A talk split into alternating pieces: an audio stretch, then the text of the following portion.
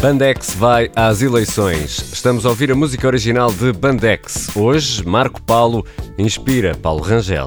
Vamos ouvi-la na íntegra no final deste podcast, o Eurovisões do Observador. Amanhã termina a campanha. Na madrugada de segunda-feira publicamos o último episódio deste podcast. Hoje já se vota para a Europa, na Holanda e no Reino Unido.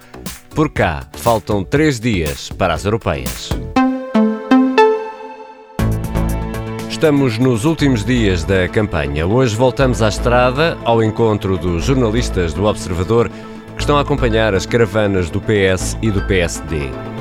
Também ajudamos a desfazer mitos, fact-check de dúvidas sobre a União Europeia. Hoje, a Sara Antunes de Oliveira vai trazer-nos bolas de Berlim na praia. Será que Bruxelas deixa? Vamos ainda ao baú das europeias de 1987, as primeiras em Portugal que coincidiram com as legislativas. Hoje regressamos com Adriano Moreira ao Partido do Táxi. Sou o Ricardo Conceição. Para já, caça ao voto. Não queres experimentar o poema? Uma poesia preparada. olha, o poema que eu trazia ahm, acabei por achar que não se adequava. O, o meu estado de espírito não. Eu escolhi ontem e hoje não acordei com vontade É poema. Bocage. Era uma coisa do Bocage e achei que não era o. Pedro Benavides, editor de política do Observador. Fã de Bocage. Queres, queres o quê? O que, é que- o que é que queres hoje? Oi, Queres uma ontem- coisa? Eu ontem trouxe um poema eh, nacional, então agora se calhar uma coisa estrangeira. Sim, em inglês. Eh, April is the cruelest month. Olha que bem. Hã? Que tal? Miguel Pinheiro, diretor executivo do Observador. Olá Miguel, olá Pedro, caça ao voto. Todos os dias analisamos a forma como está a correr esta campanha. Começamos por quem ganhou, quem perdeu nas últimas horas. Miguel Pinheiro, Hoje, hoje é fácil porque, está nos jornais todos. Temos uma última, a sondagem mais recente eh, que eh, foi publicada pelo, pelo, pelo DN e pela, pela- pelo JN e pela TSF.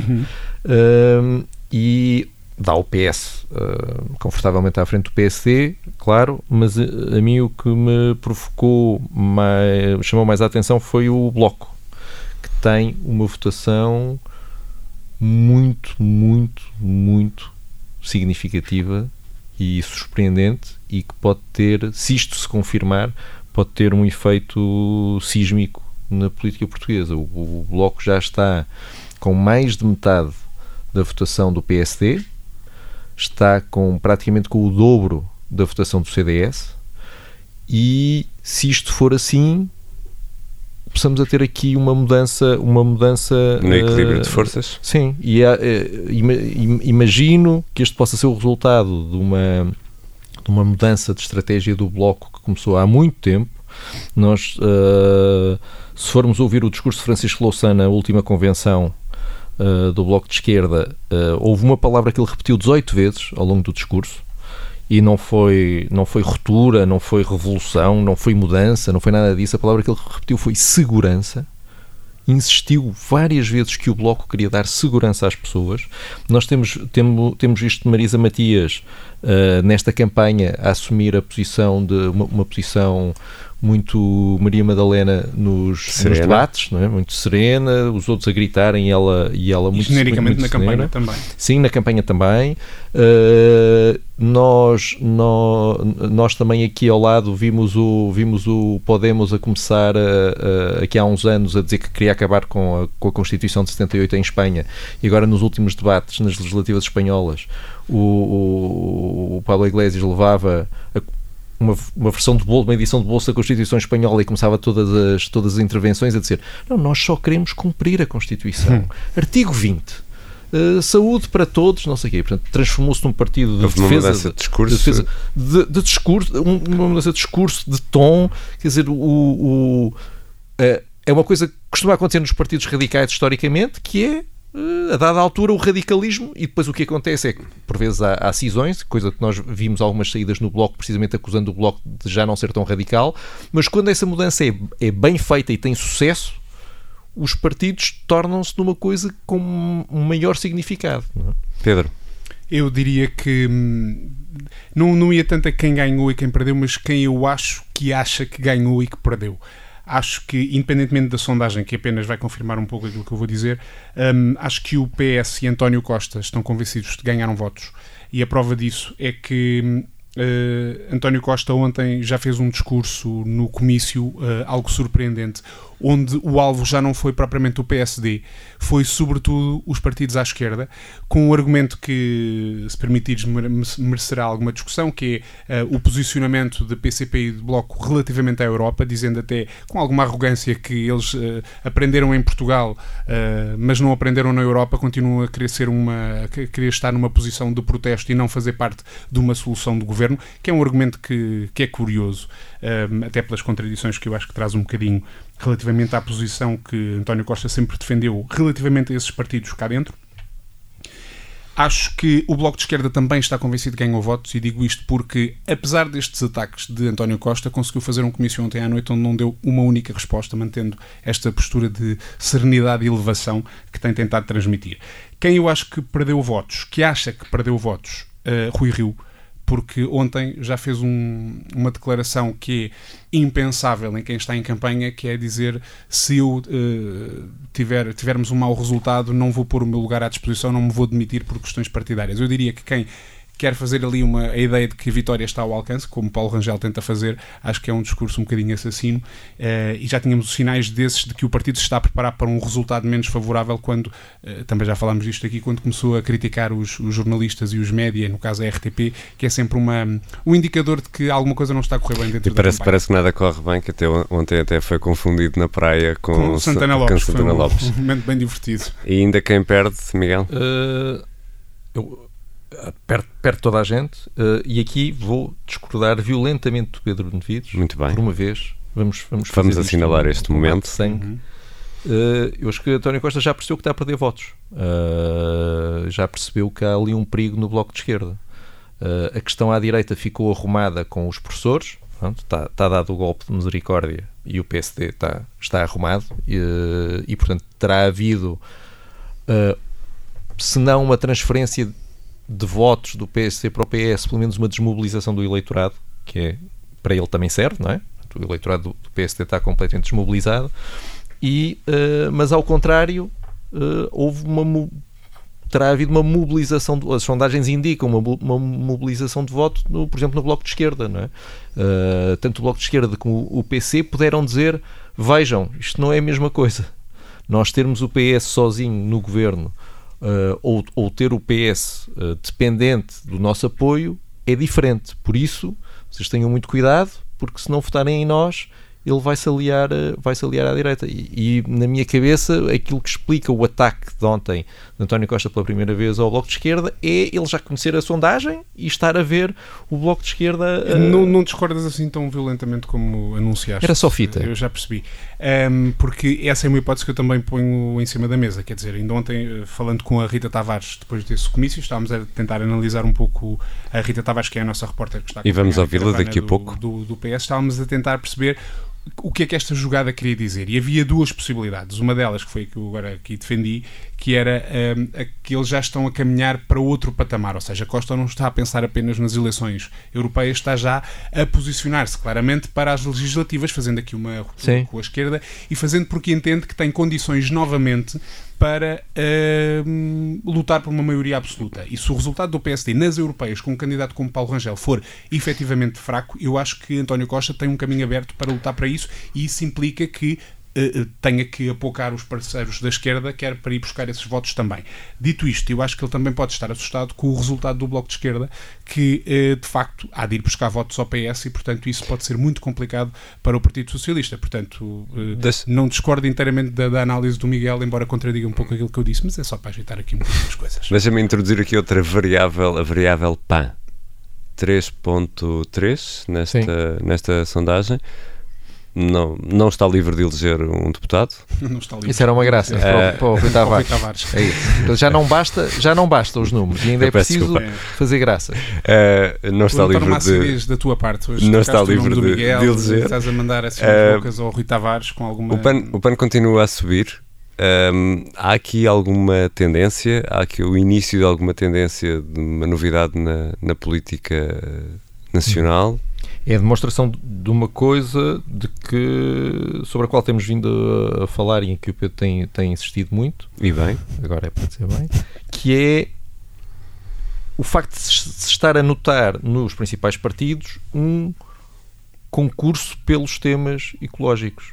Uh, aqui fica uh, demonstrado em números que existe um eleitorado com preocupações uh, em tudo o que tem a ver com, com, com, com natureza, animais, etc. Existe um, um, eleitorado que é mobilizável e se os principais partidos não fizerem nada, quer dizer, aqui mais uma vez, eu, eu, eu, eu olhando para esta sondagem, né, 3,3. Se o, o, CDS tiver de facto os 6,7 da sondagem, vamos, claro que isto é tudo um, muito X, o PAN tem metade da votação do, do CDS. Isto, isto, realmente já começa a ser muito significativo. Portanto, eu, eu imagino que o que, vai, o que isto vai provocar é uh, dois movimentos. Por um lado, os partidos a tentarem solidificar um discurso ecologista para as legislativas. Acho que vamos assistir. A, isto está a ser feito de forma muito atabalhoada nestas eleições, mas acho que eles vão ter, apesar de tudo, algum tempo para consolidar isto. E depois nas legislativas o PAN vai ter um problema, que é, é, e que é o problema de todos os partidos que têm só um, só um tema, que é se os outros fizerem um bom trabalho, eles de repente ficam sem, ficam. ficam sem, sem discurso. Eu acrescentaria aqui um, um pormenor que tem a ver com este conceito que hum, a política serve para resolver os problemas da vida das pessoas. E, e, e muitos, nós vemos os grandes partidos a falar de, dos problemas concretos das vidas das pessoas, a precariedade, etc, etc. E, de facto, isso são problemas hum, que precisam de, de muita discussão e precisam de soluções políticas. O PAN tem uma vantagem, é que tem uma causa muito fácil de identificar e que diz muito à maioria das pessoas, sobretudo àquelas que não, não têm especial interesse pela, pela política ou pela politiquice, que são os, os animais.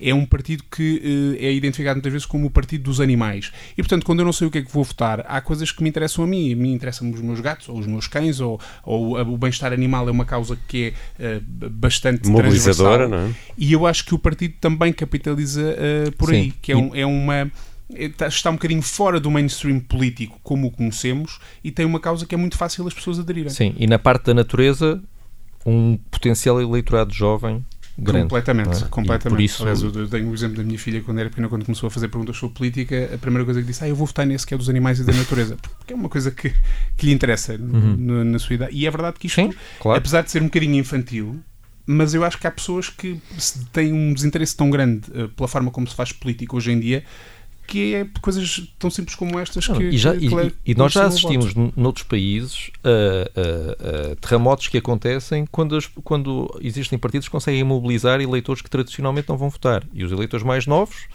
Exatamente. estão em cheio nisso. Portanto, se houver alguém que consiga acertar em cheio num tema que mobilize esses eleitores, o jogo muda totalmente, porque são milhares de eleitores novos que vão mudar completamente as contas dos resultados. Caça ao voto, todos os dias analisamos a forma como está a correr a campanha neste podcast do Observador, o Eurovisões. Já a seguir, Fact Check, vamos ainda à estrada, ao encontro dos jornalistas do Observador, Rui Pedro Antunes, que segue o PSD, e Rita Tavares, que está com a caravana do PS. No final, Bandex vai às eleições com Eu Tenho Dois Amores, uma versão pouco romântica de Paulo Rangel. António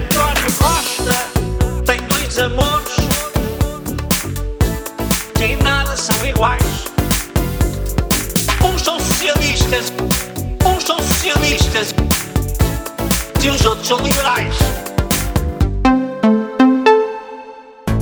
O tempo está bom, o calor aperta. Olá, Sara Antunes de Oliveira. Isto já pede praia, praia pede bolas de Berlim. E tu queres saber se é verdade que Bruxelas proíbe mesmo a venda de bolas de Berlim? Sim, é quero isso? muito saber. Quer saber, claro. É uma opinião que se espalhou como areia. Nós continuamos fortíssimos nos trocadilhos. Ninguém aguenta. Segundo essa ideia, a venda de bolas de Berlim na praia não respeitava os critérios de higiene e de segurança que são exigidos por Bruxelas e por isso mesmo elas tinham sido proibidas. Mas a ASAI já esclareceu que, de facto, apertou a fiscalização no fabrico e não na venda nas praias. Diz a ASAI que foram encontrados locais, de facto, sem as mínimas condições de higiene no fabrico das bolas de Berlim. Quanto aos bolos nas praias, as regras exigem apenas que os produtos estejam protegidos de qualquer forma de contaminação. Ou seja, se forem fabricadas em segurança, podem ser vendidas. E podemos todos ouvir um olho à bolinha estridente que nos faz a todos Ah, que sorrir. bom, que bom. Podem, podem. E eu acho que tu já sabes disso, a ter em conta pelos grãozinhos de açúcar que tens aí na barba. Hoje carimbo eu, vá. Estamos no penúltimo dia de campanha. As caravanas já preparam a apoteose no oitavo episódio deste Eurovisões. Espreitamos as campanhas da CDU, Bloco de Esquerda e CDS. Hoje vamos ao encontro de PS e PSD. Rui Pedro, estás a ouvir-me bem? Estou sim, Ricardo, apesar do barulho dos bombos da Jota, dá perfeitamente para Ok, então vamos lá, vou começar a gravar. Rui Pedro Antunes é o jornalista do Observador que está a acompanhar a caravana do PSD. Olá, Rui Pedro, onde andas? Olá, Ricardo, estou no- neste momento no, no Chiado, eh, perto da Brasileira, depois do candidato ter eh, vindo de, de metro desde a Amadora até aqui à, à Baixa Chiado, no fundo. Como é que está a correr a campanha de Paulo Rangel?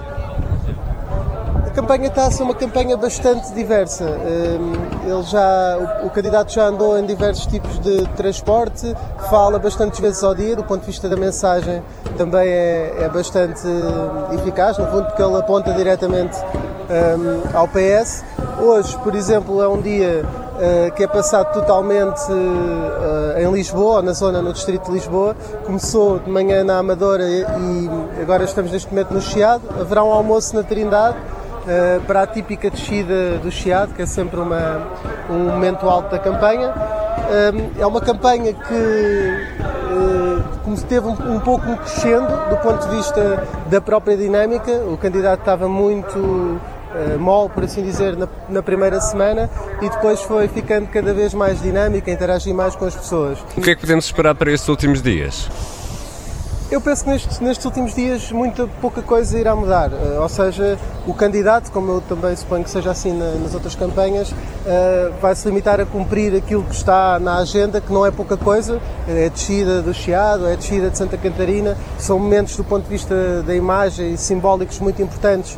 Eh, mas não irá mudar de certeza muito o discurso nem a estratégia, até porque nesta altura muito poucos eleitores vão mudar o sentido de voto, não é? Nos últimos dois dias e portanto a ideia será mesmo não arriscar, não falhar, não cometer uma gafe e deixar que no fundo eh, os eleitores façam o seu papel. Há pouco aqui no, no, no metro eh, houve uma pessoa que abordou o Paulo Rangel de uma forma mais exaltada e até o ofendeu de várias maneiras. Estas situações acontecem sempre.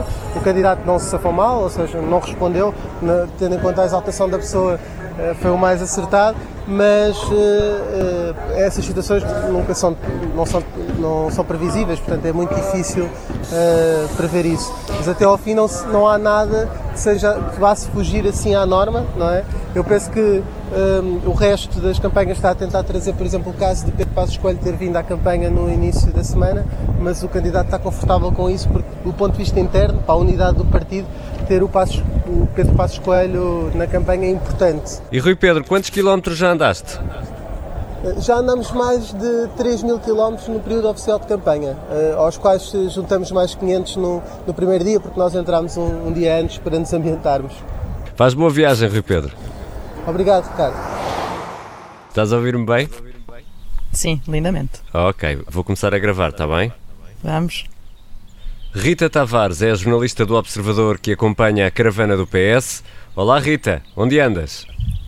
Olha, estou no Porto, eh, agora neste momento acabei de chegar ao Porto. E como é que está a correr a campanha do Partido Socialista? A campanha está naquela fase em crescendo, com mais rua, o passar- com o passar dos dias foi aumentando, foram aumentando o número de ações de rua do, do candidato Pedro Marques. Eh, os governantes também eh, em, cresceram em número, não é, nos comícios da noite. António Costa vai estar agora nestes três dias finais, esteve ontem, estará hoje à noite e estará amanhã em Lisboa ao lado do candidato. Hum, isto é aquela fase em que o partido, em que os partidos, e nomeadamente estes partidos grandes, começam a tentar mostrar o peso. e- Tentam e- e ganhar mais sobretudo no caso- presença e, e com mais. Sim, isso. E sobretudo no caso do PS também mostra aqui outra coisa, mostra o, o quanto está em jogo nestas eleições, porque eh, isto é um são umas eleições que têm algum, algum peso para o António Costa. Ele próprio pôs uh, em cima da mesa a avaliação da, da sua própria governação nestas eleições europeias, no voto das pessoas nestas eleições europeias, e depois tem aquela história das últimas europeias, foi aquela em que ele um, classificou de poucozinho o resultado do António José Seguro e pouco depois estava uh, a saltar-lhe a liderança uh, do Partido Socialista. Portanto, há muito em jogo e o PS começa a mostrar que, um, que isso é assim mesmo. E as sondagens têm feito mudar o rumo ou Mudar o rumo, uh, não, não, não diria. Uh, eu acho que o PS já estava à espera de ter um bom resultado nas sondagens. Isso é falado. O António Costa tem falado nisso quando vem à, à campanha uh, do Pedro Marques. Ah, faz referência às sondagens, mas por outro lado, e ao bom resultado das sondagens, mas por outro lado, avisa para o risco que isto representa. dá a ideia que o PS não se entusiasma assim tanto com os números, porque isso pode desmobilizar as pessoas de irem votar. Aliás, quem está à frente, o PS perde muito com a abstenção, não é? Quem está à frente acaba por poder ser mais prejudicado se as pessoas dão a eleição como garantida para esse partido e decidem não ir votar, decidem ir para a praia, ainda para, ainda para mais neste fim de semana parece que vão estar temperaturas para isso. Sim, o calor vai voltar a apertar. E o que é que podemos esperar agora para esta quinta e sexta-feira? muito apelo ao voto, uh, por isto mesmo. Pedro Marques na rua já esta semana é a única coisa que diz às pessoas: por favor, vote, por favor, vote no dia 26, já nem, já nem dizem quem. Um, e também esta, esta presença do, de, de, governantes e dos altos dirigentes do partido. E, e ontem houve também um, um, um, facto curioso que foi um, começarem os ataques à esquerda uh, no PS, que é uma coisa nunca vista nestes três anos e meio, não é? Eh, tem sido sempre ali tratado com pinças, até por causa de, de, do funcionamento da geringonça. Agora, com a legislativa já aí em outubro e com as europeias eh, nesta fase, eh, esse casamento já, já começa a, enfim, a, a cortar ali um bocadinho as amarras e o PS começou ontem a entrar em picardia com o PCP e o Bloco de Esquerda em matérias que até agora, em três anos e meio de governação, uh, eles deixaram de parte, uh, por exemplo, a questão da, da defesa pelo, pelo PCP, nomeadamente da saída do euro e pelo Bloco de Esquerda da preparação desse cenário. Um, essas, uh, essa matéria, que não foi propriamente uma coisa que eles nos últimos três anos tenham uh, dado muito, muito, muita ênfase, uh, nesta, nesta campanha tem, começou, começou agora a fazer-se essa crítica e a sublinhar-se essa diferença um, que pode querer dizer uma de duas coisas, ou que o PS uh, eh, quer disputar esse eleitorado da esquerda e, e, e, tentar cavalgar para uma maioria absoluta nas legislativas, ou então, por isso, simplesmente uh, está atento ao avanço dos partidos da esquerda na, na, nas sondagens. Uh, o Bloco de Esquerda tem mostrado um crescimento. Já grande, tem quase metade portanto, das intenções de voto do PSD. Pronto, e portanto, isso também pode estar a fazer com que o PS, de repente, comece a apontá-lo como um inimigo e, e, e se deixe da, da, desta memória do parceiro destes Rita, três anos e meio. Quantos quilómetros já andaste?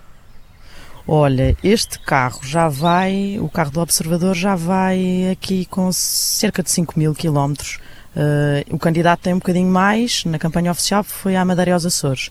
Uh, mas uh, nós já temos 5 mil de estrada, quase 5 mil de estrada. Pelas nossas contas vais à frente.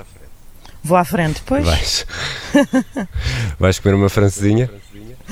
É isso, é agora. Okay. Há uma vantagem nas campanhas, há uma pausa, aproveita-se. Exatamente. Porto, vamos uma Quando puderes comer, comes, não é? Exato. Obrigado, Rita. Faça uma boa viagem. Adeus, obrigado, obrigado. Rita Tavares a acompanhar a caravana socialista no Porto e Rui Pedro Antunes com o PSD em Lisboa. Já a seguir, regressamos a 1987, às primeiras eleições europeias em Portugal. Zuvi!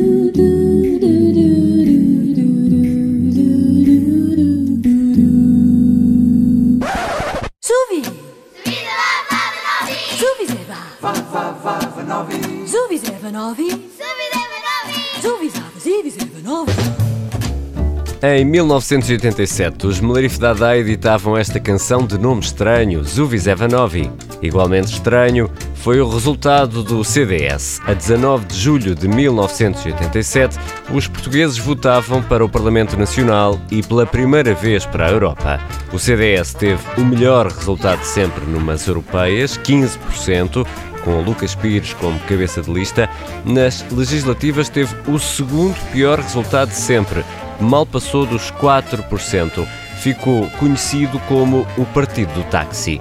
15% para a Europa, 4% para a Assembleia da República e isto no mesmo dia. Os responsáveis do CDS queixavam-se ao Diário de Notícias que o PSD andava a pedir aos eleitores para apoiarem Francisco Lucas Pires, cabeça de lista do CDS nas eleições europeias, e para apoiar Aníbal Cavaco Silva, líder do PSD, nas legislativas.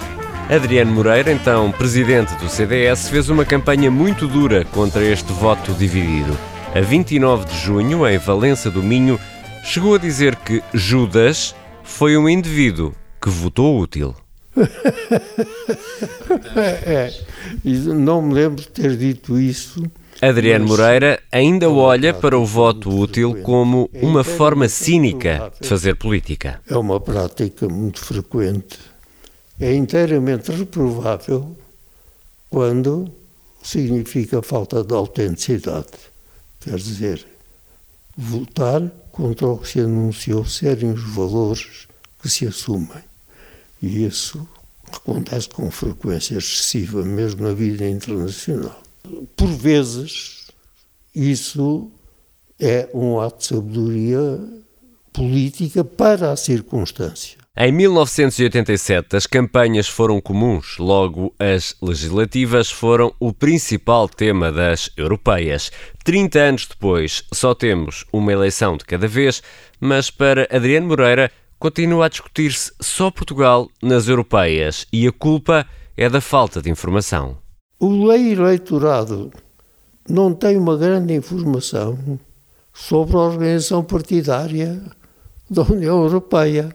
E se ele distingue perfeitamente os partidos internos, quando é chamado, é mais movimentado pela filiação nacional dos deputados do que pela problemática específica da União Europeia e da relação que tem com os interesses nacionais. Problema mais grave agora do que em 1987, porque se foram agravando os problemas da União Europeia. O antigo líder centrista pede foco na segurança, na crise das migrações e nos problemas ambientais, inspirado pela jovem ativista sueca Greta Thunberg.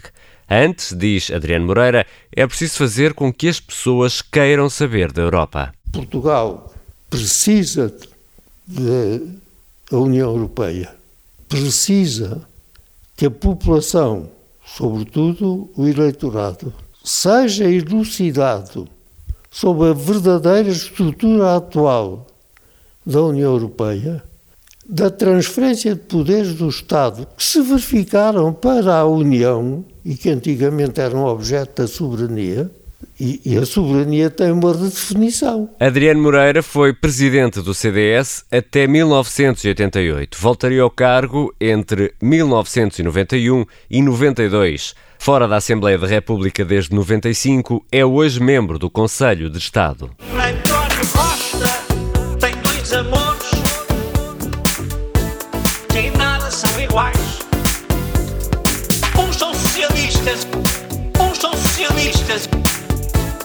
E os outros são liberais. Bandex vai às eleições aqui no Observador, todos os dias até ao final da campanha. Hoje, Paulo Rangel, numa homenagem a Marco Paulo. Partido Socialista fez opções. Fez opções. Fez opções. Fez opções. Secar. Abandonar. Dispensar. Dispensar. Negligenciar.